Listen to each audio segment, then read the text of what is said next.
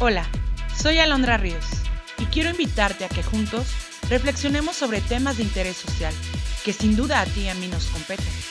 En el micrófono de Alondra plantearemos el análisis, la reflexión y crítica a través del discurso.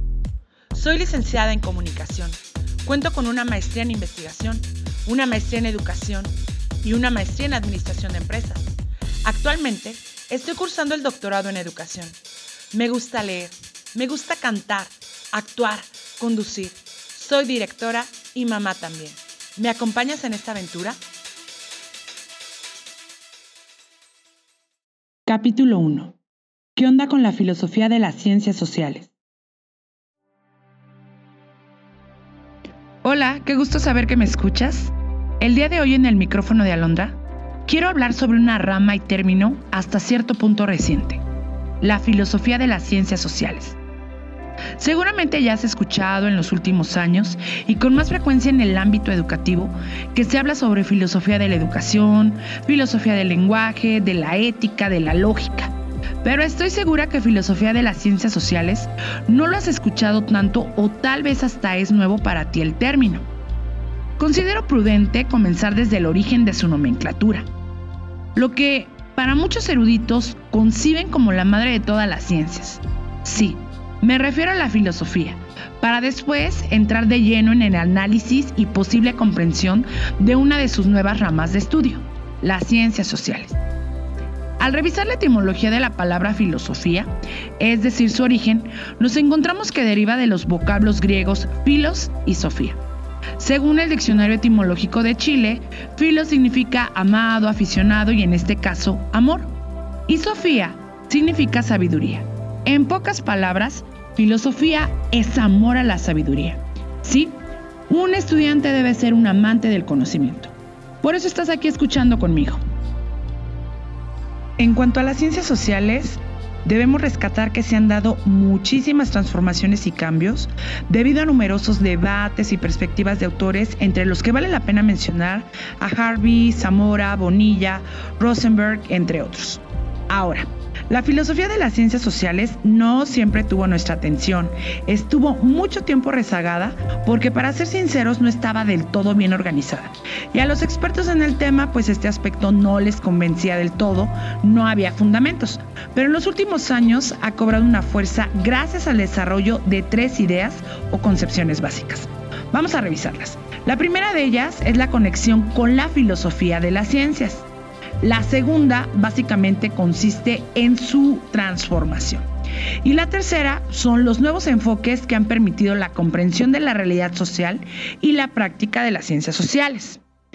Cuando hablamos de la filosofía de las ciencias sociales, debemos y tenemos que pensar en los métodos, las prácticas y los compromisos que permiten la guía de las investigaciones propias de las ciencias sociales. Es importante ubicar y diferenciar dos términos, filosofía de las ciencias positivista y la pospositivista. Recordemos que Augusto Comte es el creador del positivismo, cuando en 1849 publica su discurso sobre el espíritu positivo, lo cual generó el gran comienzo del paradigma positivista en el mundo de la investigación. Así se inició como un modelo en las ciencias físicas, naturales y posteriormente se adoptó en el campo de las ciencias sociales. Desde la perspectiva de Flores, el pospositivismo es una versión modificada del paradigma positivista. La diferencia radica básicamente con el positivismo en que la realidad existe pero no puede ser completamente aprendida.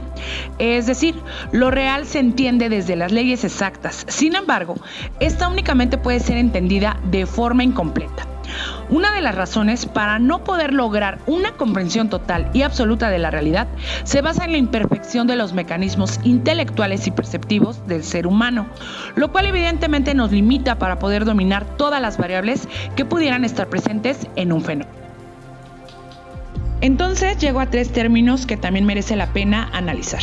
Naturalismo, pragmatismo y pluralismo. Comencemos con el naturalismo, el cual surgió en Francia aproximadamente a finales del siglo XIX y que más tarde se expandió por el resto del mundo. Para los seguidores de esta corriente, la naturaleza es el origen y la representación real de todo lo físico que existe. En el contexto de la filosofía de las ciencias, la idea central del naturalismo implica un compromiso o actitud respecto a la investigación filosófica, según la cual existe una continuidad entre la filosofía y la ciencia, en el sentido que buscan fines similares y potencialmente utilizan los mismos métodos. Con base al pragmatismo, podemos mencionar que es un movimiento filosófico y también educativo que surge en Estados Unidos en 1880, representado por grandes figuras intelectuales, entre las cuales puedo mencionar a Charles Sanders Peirce y William James. En cierta medida no se trata de una teoría, ni de una escuela filosófica, ni de un movimiento unitario. Con base al pluralismo, podemos decir que es la teoría que sostiene que hay más de un tipo de realidad.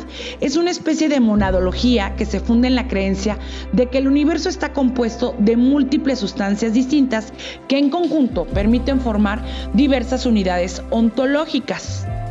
En términos generales, tanto pragmatismo como pluralismo buscan acercar a la filosofía de la investigación empírica es decir, la primera bajo el supuesto inicial de que no es posible filosofar abstrayéndose del mundo y la segunda a partir del reconocimiento de la diversidad de elementos que forman parte de la realidad y de la investigación científica.